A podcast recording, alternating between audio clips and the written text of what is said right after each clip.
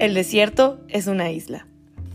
Las islas nacen a causa de los movimientos de la Tierra, ya sea por medio de las erupciones volcánicas o por el choque de las placas tectónicas que empujan montañas submarinas a la superficie.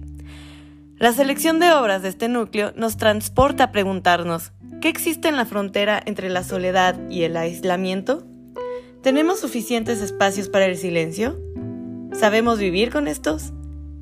¿En qué momento, siendo islas, nos volvemos un desierto?